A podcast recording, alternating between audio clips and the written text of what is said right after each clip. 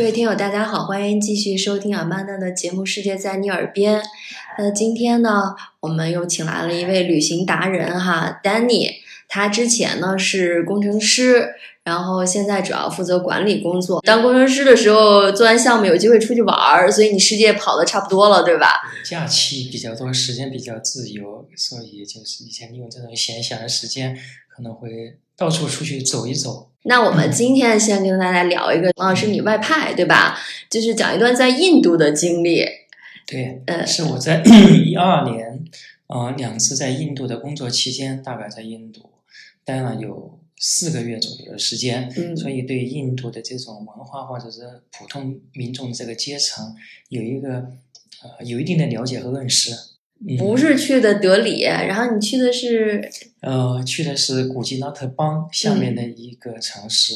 呃，巴罗达。可能这个地方很，因为它不是一个典型的旅游城市，呃更多的是一个那个商业城市或者是工业城市。这个古吉拉特邦，它是北面它靠的是巴基斯坦，西边是靠着阿拉伯海。其实它，呃，我说几个人物，可能大家回去会有一定的了解了。一个是呃圣雄甘地，就是嗯出生在古吉拉特邦；另外一个就是现在印度的现任总理莫迪，嗯他在他应该是在零四年到一一年，他是担任古吉拉特邦的第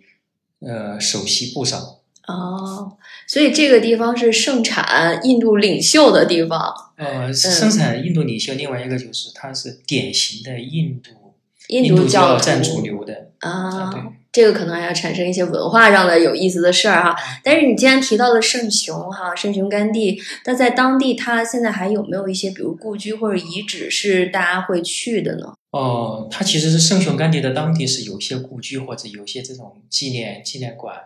呃，但是因为这个古吉拉特邦，它我刚才说它其实是非常靠近巴基斯坦，嗯，就是它的景点没有那种就是说影响力那么就是那么大，不像德里或者是像我们说的那个瓦纳西纳，没有好好宣传。那我们今天可能你讲完了以后去的人就多了哈。那还有一个就是，比如最近几年啊，这个印度电影在中国挺流行的，我们嗯看到了一些就是反映印度社会现状的，但是我们不知道有时候电影跟现实还是有距离的，尤其是看到了。在印度一些电影里反映的是这种社会阶层的不公，甚至是对于，呃，尤其女性的这个地位的一个不公哈。我不知道，那你当时去是哪年？是一一年、呃，一二年，一二年，在那个时候，尤其是在印度的一个，嗯、不是中心的城市哈，你看到这种社会现象是什么？有没有一些让你感觉文化还挺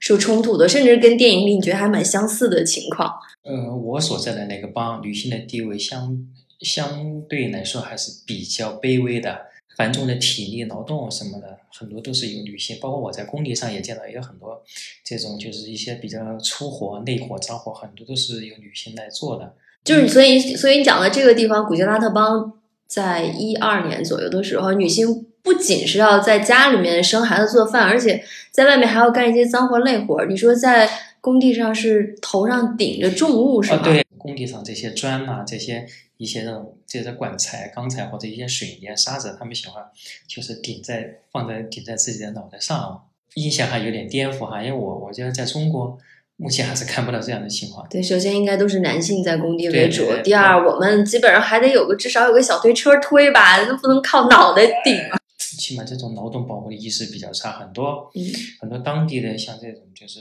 年轻的小伙子干活，他穿的就是这种普通的拖鞋。啊，因为可能也是天气热哈，也没有专业的工鞋或者运动鞋，然后呃也没有工服，也没有安全帽，是吗？哦、其实是有安全帽，但是呢，很多人他不愿意佩戴。嗯另外，这个工鞋，如果你穿着拖鞋在工地上，就特别容易受伤，因为对，砸了怎么办？下面比方说被砸伤，另外在地上很多有时候有这种钉子之类的，就是我曾经亲眼就看过，有的就是有些印度的那种工人，就是在工地上这种脚就被扎扎穿过，然后被送到医院去救治。那还有一个就是看了这个电影才发现，印度的女性其实都是不能在家上厕所的。那你当时也跟我讲，当年你也遇到这个情景，但那时候还没有这个电影啊，你是不是一开始也很好奇他们在做什么？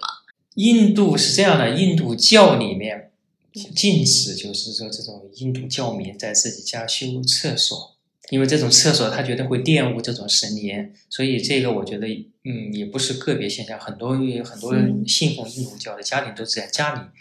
他是没有厕所的，他厕所一定是在在室外去解决的。嗯，所以就是说，其实不管男性女性，家里都。不是因为性别的差异，但是男性可以随地大小，对对，所以印度也很多，他这个就是一些，比方说公共厕所，可能就是，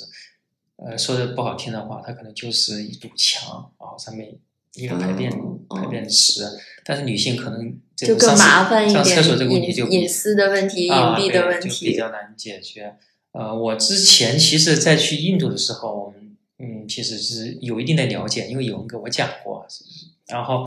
呃，我最开始其实不是太不太相信的。然后后面我住在一个一个小镇，小镇上面，我镇子上一个酒店。然后每天因为有时差的关系，我我可能就是当地时间一个六点左右，我就是起床了。起床了以后，我比较喜，因为印度嘛，就是有时候它经常会断电，所以你房间会比较炎热。所以有时候早上我喜欢在室外去呼吸一下那个清新的空气。另外，可能早上那段时间也比较凉快，然后这个时这个时候我就会发现，因为我们在不远处，离我们那个酒店不远处，大概也就是一个一公里一公里左右的样子，就会有一个那个工地的，像类似于像一个简易的那个棚户区。嗯，这个棚户区的话，早上就会有成群结队的这些女性，就会到附近的一个灌木丛。我也是后来，嗯，像像酒店的工作人员以及我的以前在那长期工作的同事去了解是原来他们就是说集体早上去上厕所。上厕所。一七年看到有一部电影叫《厕所革命》，所以对那个深有感触。嗯。呃，另外我还记得，就是我当时在印度工作的时候，看过一个呃印度看过一份印度的报纸，上面就有一份调查说印度嗯女性。百分之六十五，就是说嫁到夫婿家，嗯，其实最想要的百分之六十五的排第一位的就是有一个独立的厕所。那除了这个女性的问题哈，其实文化差异还蛮大的，包括你也讲了，就是。印度教不仅是在宗教信仰上有它自己的特点，它可能在饮食文化上也有特点。比如这个牛是神圣的，是吧？啊，对，牛是因为他说是圣物。你们在这个饮食习惯上遇没遇到一些问题？我们在我们那个邦，它是一个典型，是一个典型的印度教占主流的一个一个邦，所以很多很多这种这种习俗，它其实是非常尊重这个印度教的。然后我们在那个邦是不能喝酒的。什么酒都没有，而且也不是说分年龄，就完全没有酒这个事儿存在。它这个邦就是禁止，就是售卖酒。夏天又特别炎热，所以我们以我们中国来说，夏天就是，比方说吃个花生米啊，吃个烤串啊，喝一杯凉啤酒，会觉得非常惬意。但是在我们的邦就实现不了。嗯，有时候就特别想喝啤酒的时候，就可能就会去开车开上一个。三四个小时就离开这个古吉纳特邦去其他地方，然后呢就会去买一些这种酒精，比方说啤酒啊或者白兰地啊之类的，像白酒这样的，然后再偷偷的放在后备箱，给带回来，带到酒店里。但是呢，喝一次还不够，你还得偷运回来。这个喝酒也只是偷偷的喝，因为他从法律层层面上他是禁酒的。嗯，就是它不分你是不是当地的居民，哪怕你是外来的游客或外国人，你也要尊教尊重这个信条，是吧？嗯，外观我我我倒是没有疑，就原则上他其实没有给你这个供应，但你们是说那个偷偷从外面弄回来了，但但其实你们也是就是自己消费嘛，就是原则上也还情有可原嘛。对，另外关于呃印度的这种。饮食习惯，哎，对你刚才说一个，就是有个门是吧？你就开这个小要出一个门，然后是对我们说那个门叫入门，就是出了这个门以外，其实其实就可以饮酒，可以吃肉，有很多对，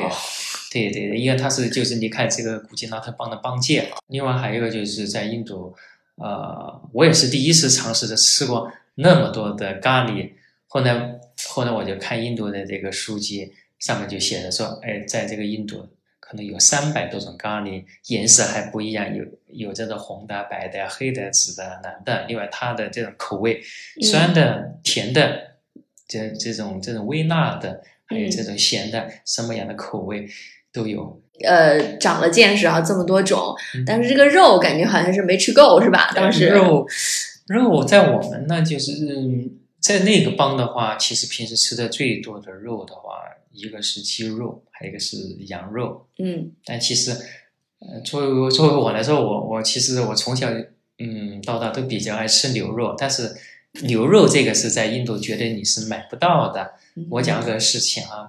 早上早上出门的时候，发现那个路边就有一头就是牛，应该是因为交通交通事故，然后被撞被撞死，然后就放在路边。晚上回到宾馆以后，我就和同事就商量，我就特别想吃那个牛，因为那个他那个牛肉绝对是那种，就是说他不是吃饲料，也不是吃激素，都是吃那种。粮食作物，或者是当地的民众会喂它一些水果啊，喂它一些谷物啊、蔬菜呢，就是用现在比较时髦的话来说，就是一头 有机 有机机肥牛肥牛。因为离我们酒店也不是太远，大概就四五四五百米。嗯当时就商量能不能晚上就偷偷的趁着夜黑人静的时候，偷偷去把它一条牛腿一条牛腿剁下来，剁下来以后，然后我们自己在那个酒店里偷偷做着吃。然后后来这个事情都已经商量过几次，都快要成型，我们也准备要动作的时候，据说刀都准备好了，是吧？对，因为 嗯磨刀霍霍了，已经。对，嗯，刀我们都从酒店都已经找好了。后来想了想，那主要是因为我们是在外工作的，当地的民众要是看到或者说起了冲突，或者是说违反了当地的法律，这样可能是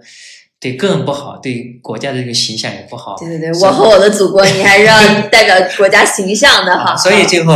啊、思量再三，最后还是放弃了这次行动。斗争一夜，口水都不知道流了多少然。后第二天我们就是再路过的时候，就发现那头牛就已经就是已经就是被已经被埋葬，被已经被处理掉了。嗯，人家已经作为一个神圣的圣物，已经做了祭祭奠哈，然后给埋掉了。其实我觉得当时你别说被人家看见啊，哎，怎么缺了一条腿儿的这个神牛，你就是真的拿到酒店去煮，那个香味儿也是掩盖不住的，对不对？对，所以我们也是想完，虽然是夜夜黑人静那个地方，但是我想，因为从酒店毕竟到这边还有四五百米，万一被被这个印度的民众看见，或者说被这种监控，或者说人家就是报案了，说是有人说是偷切这个神牛的腿，报警，人家警察哦，嗯就是过来调查，我嗯觉得可能也会有一些麻烦，因为嗯其实在当地。大家是非常敬仰、信奉印度教的，敬仰这种就是神牛的，不会去吃它，更不会去偷它的一。猜就是外国人干的，一猜就是卖美食的中国人干的哈。对，嗯，所以就是说，尽管口腹之欲可以理解，但是我们还是把道德和尊重他他国的这个风俗至上，最后就是战胜了自己的私欲啊，然后继续吃咖喱和鸡肉，这是一个有意思的事儿哈。然后我今天好像还讲过说，因为饮食的问题还是天气的问题，其实在那边肠胃也。受到了损伤哈，因为最早我们其实就讲过，在印度，嗯包括旅行的人去，哪怕是一些大城市呢，呃，最担心的就是这个水源的问题，对因，为他们消毒或者是这个清洁水源很少，大家都喝瓶装水。那你们在那种地方怎么来解决这个问题？对，印度的水源，嗯，很多就是城市里面供应的自来水，其实是不可以不可以用的。嗯，这个和我们中国很多很多这种发达国家都不太一样。它这个水，其实我其实我观察过，你们就是这一是这种水垢比较比较多，另外一个就是里面的杂质也杂质也比较多，所以我们是在国外基本上都是喝瓶装水的。呃，但是有一个问题，就是因为印度它的天气，它一直都是比较炎热的，经常能嗯到一个三十七八度，甚至到四十度的高温。嗯所以，我其实最开始工作在印度工作前面的一段时间，我都是喝这种冰冻的这种这种瓶装水。外面天气又比较炎热，然后就是在这种温差的这种就是这种这种反差下的话，然后我大概也是过了一个月以后，就觉得这个肠胃它是极度不适。我说的这种不适，它嗯，他不是说你拉肚子或者是什么，他是觉得这个肚子就是不舒服，就是胀气。对那按照中国的中医理论，你这个就是寒气已经进去了。对，啊就是肠胃肠胃功功能有点紊乱。对，后面我也是听从我们那个就是长期在外的老师傅，他就说，像这种你可能吃药啊或者打针可能都不能解决问题，就是最重要的还是在调理。所以后来在他的建议下，我也是后来就是这种瓶装水，不管多热的多要多炎热的天，我都把瓶装水就是烧开以后就喝这种温开水。然后呢，饮食方面有有就是过嗯就是变得比较清淡一些，基本上像这种鸡肉。这种羊肉我也很少去吃，一般都吃的蔬菜。这样的话，慢慢的，大概两周的时间，我这个肠胃就开始就是调理的顺了，就改办素食主义了。啊，对，而且终于提前用上了保温杯，是吧？提前是进入了中年高级保温杯的这个 中年油腻男的这个保温杯。后来我不得已，不得已，后来我就成了去。有段时间我就成了一个行走的保温杯，去哪都喜欢拿这个保温杯里面就盛的热水，就养成了这种习惯。后来其实我和印度他们本地的人就是交流的话，其实印度嗯很多很多的这种素食主义者，比方说印度它有这种种姓制度，处于这种比较高层次的，他们称为婆罗门。嗯，婆罗门很大的一很相当大的一部分比例的人，他都是素食主义者，而且是。严格的素食主义者，他可能牛奶也不喝，鸡蛋也不吃。你确定他们当初不是因为像你这样被那个被肠功能紊乱而导致不得已最后习惯吃素？这叫信仰是吧？开玩笑的。对对，这应该是信仰，因为我。我其实我问过几个那就是高种姓的婆罗门族，我说你们这个饮食习惯是什么时候形成？他们说很多时候就是从他们父母养成的。对对，他们就是很多就是信奉这个素食主义，他们觉得在他们看来的话，这个肉是一个肮脏的不洁的东西。哎，那说完了吃哈，就其实还有一些文化上的冲突哈。我记得这个还有一个关于，啊，不能剧透哈，就是说你这个收藏硬币最后怎么怎么没收藏成是吧？啊，对，嗯，其实因为印度是长期是英联邦，呃，英联邦国家殖民地，所以他很多人他会有这种给小费的习惯。一般只是出去，就比方说吃饭或者是打车什么的，会给一点小费啊。但是平时这种酒店一般是不给小费的。我我本人有一个收藏这种外国硬币的这种习惯，在印度待了一段时间以后，我就收集了很多这种零零散散的各种面值的硬币。我这个硬币，我嗯，然后有一天，有一天晚上嘛，就是有点晚上不太忙的时候，我就把这些硬币就全面就是清洗，用这个香皂与洗衣粉就是就是洗刷了，因为因为上面硬币它上面很多很油腻，比较脏。你这是准备做好收藏的？对对对，准备待会我收藏，然后 就洗干净以后就放在这个我床头边有一个写写字桌，就放好了，大概得有三。三十多枚吧，这的硬币。嗯，第二天，第二天我就去上班走了。结果晚上回来的时候，就发现那个硬币不翼而飞。哎，我我最开始以为是不是我记错了？我想我这硬币是不是放在这种屉子里，或者放在我的箱子里啊？后来找了一圈，没有，没有。这个时候我就回想起来，因为。呃，酒店的那个服务生其实他也是兼职的那个，就是房店的那个那个，就是打扫卫生打扫打扫卫生的那个服务员。嗯，我后来就回想起今天就回来以后，他对我就特别殷勤，包括我后来去餐厅吃饭，他也是表现的非常服务非常热情，就一再对我表示感谢，特别与众不同。当天感谢，后来回想起了哦，我那个硬币感情就是他。以为是我给他的小费，然后他就 他就已经收走了，这么一大把。对对对，这个卢比相当于人民币大概多少钱？相当于人民币的话，那是一比十，可能也就是三四十块钱。这三四十块钱，其实对于他的一个印度的一个普通的人来说，其实已经算不上。因为像服务员，我我曾经问过他们的收入，一个月可能也就是一个一千来块钱的一个一个收入水平。真是不不少的一笔小费哈，那他你让他替你收藏得了，对吧？不管是真不知道还是假不知道，按说应该小费不可能给这么多零的嘛，基本上我们可能一美金啊或者怎么样，但是这些呢，不管怎么样，你放在那儿，默认的就是给人家，对，这虽然是个误会，不好解释了，就默默接受吧，然后享受他对你的尊重和微笑。交通。嗯啊，就是比方说，我刚才说打车的问题，或者坐火车的问题。啊，我们经典的形象不就是说，印度人民都是有卖挂票的吗？挂在火车外面坐，这个你见到过吗？我没见到过这样的挂票情况。其实，印度现在现在管理的其实有些邦管理的非常严格，是不允许扒火车了。啊，对，扒火车，因为这样是非常不安全的，对完有也另外还有一个就是，呃，这种情况只有在极端的，在印度一些重大的节假日情况，可能个别的帮它会出现，但超绝对，但绝对不是普遍的现象，因为 因为其实我在印度坐过几次火车，呃，坦率的说，像这种火车的话，对于很多印度人民来说，也是一这个费用，交通费也是个比较昂贵的一笔费用，很多人是就是负担起来是有一定的难度的。大概它的车票价钱是多少？呃，我做过一次的话，大概是在五六百五六百卢比，等于人民币是呃一比十，就相当于说五六五六六十块五钱六十块钱。嗯这笔钱对很多的，嗯，就是底层的人民来说，他也是不可承受。另外，嗯，很多人宁愿就在门口或者扒着窗外，很大原因就是印度印度的火车上面它是很没有特别闷热，它是没有空调的，或者是上面只是一个这种就是机械的那种电风扇，它散出来的那个风特别也是热热风特别炎热。其实我我因为当时是从那个孟买到那个巴到古吉纳特乡那个帮，我就觉得一路都在流汗，因为实在是特别炎热。嗯所以后来我也能理解为什么很多人愿意说，扒在外面。呃，把在外面，他把在外面或者扒着风窗口，对，吹吹风可能会更凉快。印度的火车它还是很多还是也有因殖民地的，可能也就是一个五六十公里每小时这样的慢车速度，对印度的嗯这种、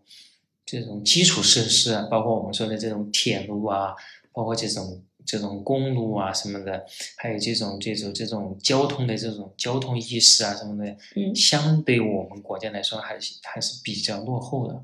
今天这期非常有意思哈，就是跟丹尼聊了一聊一般游客到不了的这个印度小镇，这属于深度游。大家对印度这个国家有兴趣去的时候呢，这几件事情也会作为经验对大家有帮助。呃，虽然并不是纯粹的旅行哈，但是我们下一期可能跟丹尼继续聊一聊，就是他总结的一些旅行攻略。那好，那我们下期节目接着聊。